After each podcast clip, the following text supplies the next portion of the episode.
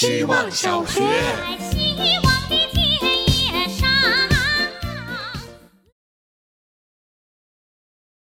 大家好，我是小旭的反义词。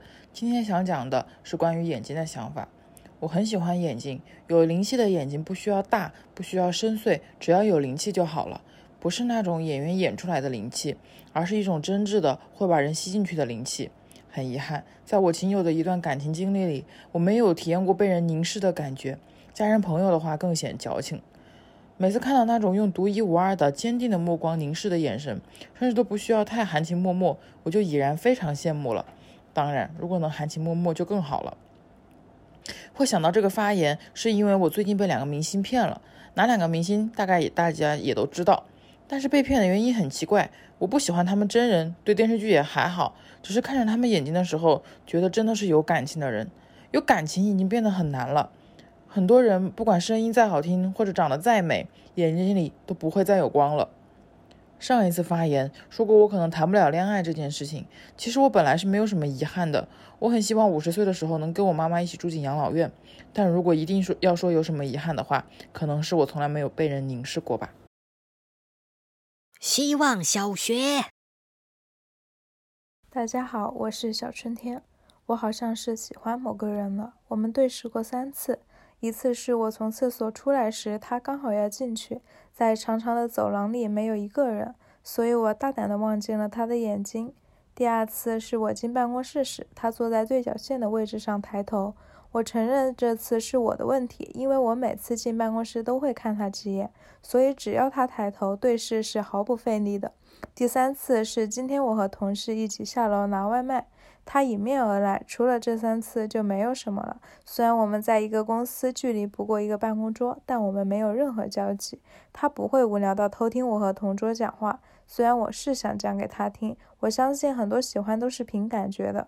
喜欢一个人也不需要什么理由，只是在某一刻开始，你的眼睛会不自觉地望向他那边。所以我试图在一些蛛丝马迹里认证他可能也看到了我，实在是线索全无。我不着急，也不想要快速要一个结果，我想要享受这件事情。希望小学，大家好，我是小觉，今天想讲一个朋友。她穿夸张的粉红色泡泡半裙，豹纹旗袍，五颜六色都上身，不以牌子和时髦为衡量标准，是蓬勃生机、横冲直撞、冷静又情绪。透过衣服，你就是能看到她这个人。我被她带的有点疯，却也是真喜欢。但她又说这没什么，只是因为想穿裙子、想拍照，就开始了一切。不是每个人都要这样，大可去看花花世界的各种新鲜。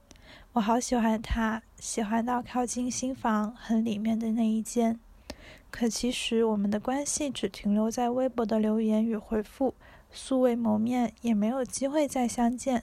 今年一月，他突然离开了这个世界，到现在也觉得很不真实，常常想问：嗨，小雅，今天穿了什么？有没有开心呀？这真是一种奇妙的链接。希望小学，大家好，我是小奋。小学我们两人坐一书桌，会在桌中间划道线，谁的胳膊肘都不能越线。带小狗遛弯时，小狗会在每个角落撒泡尿宣示地盘。一样的是，人还是动物，我们都爱拿动物来做比喻。股市里有牛市和熊市，华尔街还有个华尔街之狼。每个人都是一种动物。我是一只帝企鹅，摇摆地走在一个逐渐变暖的世界，到处串门，一副没见过世面的样子。喜欢扇动着自己的翅膀为别人鼓掌。遇到同类一点也不警惕，因为我知道关关难过关关过，总有一只会率先敞开肚皮。希望小学，大家好，我是小山。我从小就特别喜欢地铁的第一节车厢，因为可以透过玻璃看到控制室里司机的一举一动。